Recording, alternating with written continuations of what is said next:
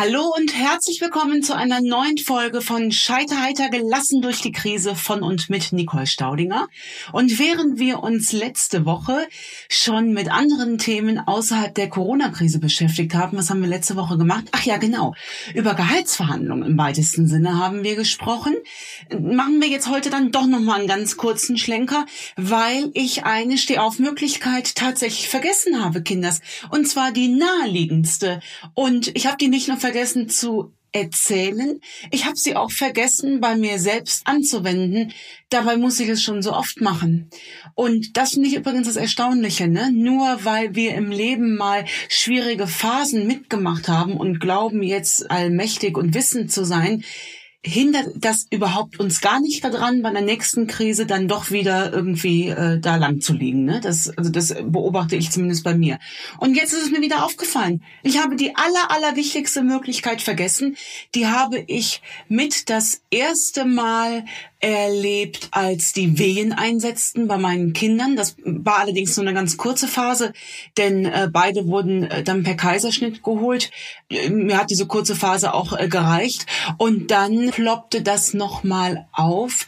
Oder kann ich mich noch sehr gut dran erinnern. Das war damals äh, kurz nach der äh, Diagnose als ich in, vor der, vor der Wächterknoten-OP war. Damals war das noch so. Ich weiß nicht, ob das heute noch den Richtlinien entspricht. Damals wurde der Wächterknoten in der Achse rausoperiert und dafür bekommt man eine radioaktive Flüssigkeit. Das würde jetzt zu weit führen, zu erklären, warum, wieso und weshalb. Man bekommt die äh, gespritzt mit einer doch relativ äh, langen Nadel durch die Brustwarze. Ne? Da gibt's Schöneres, sag ich euch ganz ehrlich. Und damals, wie ich da so stand, und das war am Ende schon so eine relativ lange, ich will jetzt nicht sagen Tortur, weil hm, die richtigen Schmerzen, die kamen dann erst äh, später, aber wie der da mit dieser Spritze da auf mich zukam und, und sagte, wo es jetzt hingeht, da ist man schon auch, also äh, Hurra schreist du ja nicht. Ne? Der Fluchtreflex ist ja schon da, aber du kommst ja nicht drum herum. Du kannst ja jetzt da irgendwie äh, überlegen und tun und machen. Du kommst ja nicht drum herum. Und da habe ich mir eine Technik angeeignet, die habt ihr bestimmt schon mal gehört, wenn ihr sie nicht gar auch schon mal zu euren Kindern selbst gesagt habt, nämlich einfach mal die Arschbacken zusammenkneifen und da durchgehen. Punkt eine Technik, die man ja heute äh, den Kindern gar nicht mehr so sagen darf, weil das ja gar nicht bedürfnisorientiert ist, nicht wahr? Und weil das vielleicht auch gar nicht äh, hochpädagogisch ist, nicht wahr? Und trotzdem erlebe ich, wie ich das äh, zu meinen Kindern halt äh, sage. Und ich versuche es immer erst anders. Ne? Also man stelle sich ja so vor, ich gehe zu Max ins Zimmer und mich trifft natürlich der Schlag, weil ich äh, erst denke, ach, haben wir Flohmarkt oder B, waren die Einbrecher da? Aber nein, es ist das Zimmer meines Sohnes. Und dann versuche ich es erst pädagogisch, indem dass ich sage, Schatz, findest du das schön? Und dann kommt schon die erste Antwort, die mich rausbringt, indem er sagt, ja. So. Finde ich auch schon mal sehr schlagfertig, ne? Ist die spontane Zustimmung.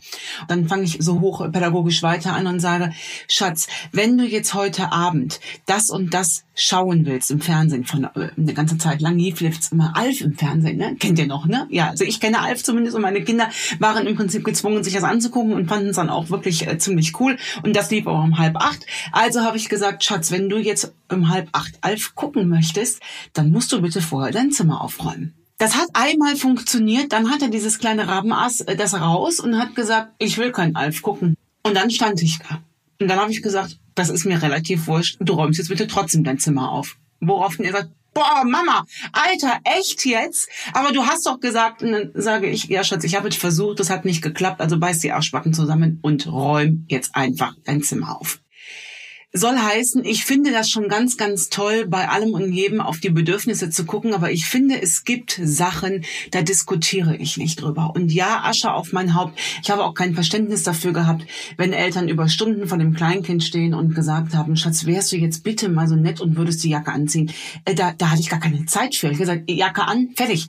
Also wir können über vieles diskutieren, aber ob eine Jacke nötig ist bei minus vier Grad, gehört nicht dazu. Genauso wie gute Essmanieren. Das ist für mich essentiell. Ich bin so viel mit Erwachsenen draußen im Restaurant essen und bin oft teilweise wirklich erschrocken, wie insbesondere Männer oft das Besteck halten. Also gibt es da verbal ein und hier wird ordentlich gegessen. Beißt die Arschbacken zusammen. Ich weiß, es ist bequemer mit dem Kopf schon in den Spaghetti drin zu hängen und trotzdem benutzen wir Gabel und Löffel. Ich will damit sagen, es gibt Sachen, da wird nicht diskutiert, da wird einfach gemacht. Bei der radioaktiven Flüssigkeit in die Brustwarze wurde nicht diskutiert, da wurde einfach gemacht. Ich wollte auch nicht wissen, wann der spritzt, ich wollte mich auch nicht hinsetzen. Ich habe gesagt, komm, lass knacken, Amigo, desto schneller sind wir da durch. Und das hilft. Also das hilft zumindest bei mir. Wir sprachen ja schon über Selbstansprache und manchmal bin ich ja auch nett mit mir.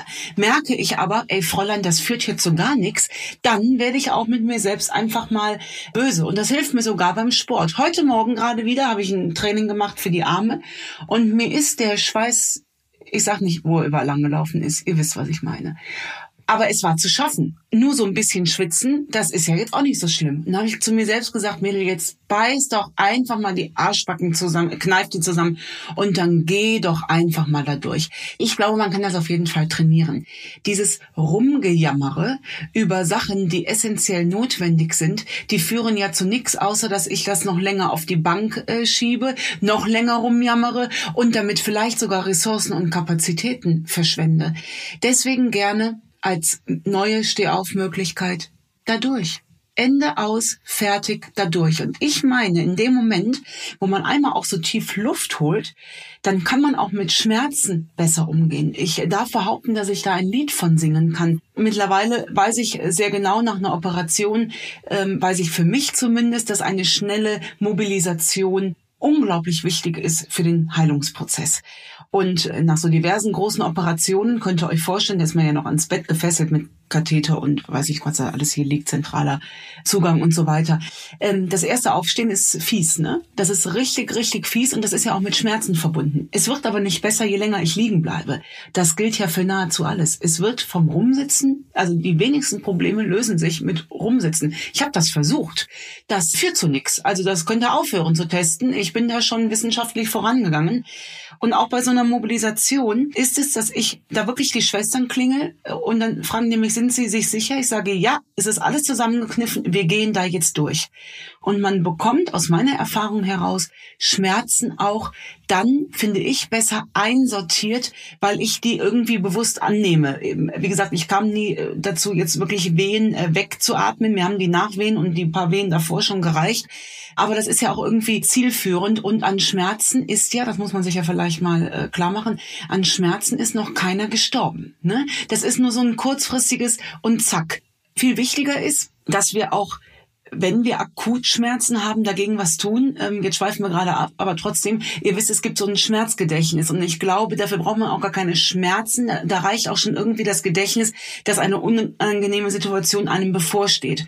Und ja, neben allem hi, wie gesagt, meine Kinder Waldorfschüler, ich bin schon freidenkermäßig unterwegs. Trotzdem glaube ich, dass wir bei gewissen Dingen echt mal klare Ansagen brauchen und sagen, ja, ist Kacke und trotzdem gehen wir jetzt da durch. Wenn wir nach Österreich zum Wandern fahren, da steht der Konstantin jedes Mal vor dem Berg und sagt, Mama, ich will nicht, ich will nicht. Und sage ich, Schatz, das interessiert mich nicht. Attacke jetzt, wir gehen jetzt da durch. Und wenn er oben ist, geht's ihm ja auch besser. Ja, bestehe ich äh, tatsächlich drauf, weil mit äh, acht Jahren ist der Eigenantrieb zum Wandern noch nicht so hoch. Jetzt kommt der Schwenker zur äh, Corona-Krise. Diese immer noch für Künstler stattfindende Krise, die, die ist jetzt so lang und immer noch ohne Perspektive, dass ich mich mit einer gewissen Antriebslosigkeit, wie ich sie noch nie in meinem Leben gefühlt habe, zurechtfinden muss. Ich kenne also ich hoffe, ich darf das so sagen, man, man sieht das auch. Ich habe fünf Bücher in viereinhalb Jahren geschrieben. Ich habe mit Antriebslosigkeit selbst in einer Chemotherapie unter dem Fatigue-Syndrom noch nie in meinem Leben wirklich zu kämpfen gehabt. Und das ist für mich jetzt grenzenlos neu. Und das Schlimme ist, dass sich diese Antriebslosigkeit am Tag ungefähr 30 Mal wandelt.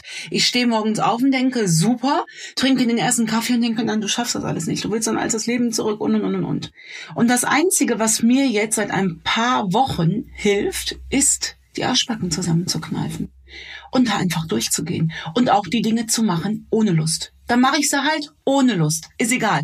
Ich äh, bin gerade in einem Schreibprozess. Es ist eigentlich was, was ich sehr genieße. Auch dafür fehlt mir der Antrieb. Ich setze mich trotzdem hin und sage, du kannst jetzt, äh, du kannst es dir jetzt aussuchen. Geschrieben wird so oder so, ob mit oder ohne Lust. Ich glaube, das gehört auch mal dazu. Und da gehört auch wieder Selbstreflexion dazu. Ich habe wirklich auch schon mit mir gesprochen und wirklich auch zu mir gesagt, Fräulein, sind wir uns da etwa zu fein für? Hatten wir die Ebene schon verlassen? Hm, dann kommen wir gerade schnell wieder zurück. Ja, das gehört schon auch dazu. Dann schließt sich der Kreis wieder zum Thema wichtig nehmen und so weiter, ne? Dass wir da nochmal gucken, jammern wir gerade einfach, nee, nicht wir, ich, jammer ich gerade hier ein bisschen viel rum, muss ich vielleicht einfach die Arschbacken zusammenkneifen und da jetzt nochmal durchgehen. Und das impliziert ja nicht, so habe ich mir jetzt den Tag wirklich ähm, strukturiert, und zwar gefühlsmäßig strukturiert. Denn diese ganze belastende Gesamtsituation, das klingt jetzt wieder so hochtrabend, aber es ist so, tut für die Kreativität nichts. Das bekomme ich auch mit im Gespräch mit Kolleginnen und Kollegen. Das beflügelt nicht. Das ist aber wichtig, weil wir müssen uns mit dieser Kreativität da wieder rausretten, ganz alleine als Künstler. Und das impliziert, dass ich gewisse Dinge abschirme damit ich dieses Gefühl der Antriebslosigkeit nicht mehr bekomme, impliziert das, dass ich gewisse Dinge eben abschirme. Wir sprachen schon darüber, wie zum Beispiel keine Nachrichten gucke und mich auf meine Kreativität konzentriere. Dennoch verspüre ich aber auf der anderen Seite ein so großes Loyalitätsgefühl, auch gegenüber all den Kolleginnen und Kollegen. Und ich rede jetzt gar nicht nur von den, von den Autoren und Autorinnen, sondern von allen, von, von der, von der schauspielenden Kunst, von den, von den Musikern, die wirklich nur von der Bühnenpräsenz leben. Und das regt mich auf, dass das nicht gesehen wird. Jetzt habe ich mir wirklich fest vorgenommen, und ich ziehe das auch seit ein paar Tagen durch, ich gönne mir Minimum anderthalb Stunden am Tag und gucke, ob da noch irgendwas ist, was ich an Loyalität raushauen kann. Sei es nur mit dem Zeigefinger irgendeine Petition unterschreiben, sei es irgendeinen Aufruf teilen, sei es auf irgendwas aufmerksam machen, nur das, was im Rahmen meiner Möglichkeiten ist. Dem widme ich längstens anderthalb Stunden. Länger geht nicht, weil mich sonst der Ärger wieder auffrisst und ich dann nicht kreativ tätig sein kann. Und Kinders, ich muss ja auch gerade für meine Familie und mich gucken. Ich muss uns hier ja auch rausmanövrieren. Und dafür brauche ich ganz viel positive Gedanken. Und mit einem anderthalb Stunden Maß am Tag äh, funktioniert das. Dann kann ich die restlichen sechs, sieben, acht, zwölf Stunden, je nachdem wie viel der Tag dann hat, ähm, hinten raus äh, zu schreiben, kann ich dann noch gut nutzen. Und das stellt dann wieder ein Zufriedenheitsgefühl ein. Und eine Schreibblockade, die kann ich mir im Moment gar nicht erlauben. Also wird einfach geschrieben. Da wird nicht rummimimi gemacht, da wird einfach geschrieben. Und vielleicht können wir das auf diese ganze Situation einfach wirklich adaptieren, denn das ist ja jetzt eine langfristige Sache und ich weiß ja nicht, ob für euch der Alltag schon wieder grenzenlos angefangen hat. Vielleicht ist es auch, was ich erlebe, auch bei meinen Kindern. Auch bei denen ist jetzt hinten raus komplett die Luft wirklich entfleucht. Die sind auch antriebslos und wenn wir morgens Homeschooling machen, ich kann ja wirklich, also bei einem Mathe sechste Klasse bin ich ja leider schon raus, aber wenn ich vom Laufen wiederkomme, sage ich so und jetzt machen wir auch eine Stunde Sport und gehen laufen und dann wird auch immer rumgejammert und auch da gilt, Kinders, ihr macht das jetzt jetzt mit oder ohne äh, Lust, weil ich einfach weiß, welch positiven Effekt es hinten äh, raus hat. Und ähm, neben all dem positiv zureden und eine schöne Selbstansprache ist, glaube ich, dieses Zusammenkneifen und einfach mal alle Eitelkeit beiseite legen und da einfach mal durchgehen, durch den Schlamm, durch den Rotz, alles, was dazu gehört. Ich glaube, das gehört auch dazu. In diesem Sinne wünsche ich euch ein wunderschönes Wochenende. Bleibt gesund. Bis äh, nächste Woche. Scheiter heiter. Gelassen durch die Krise. Mit Nicole Staudinger.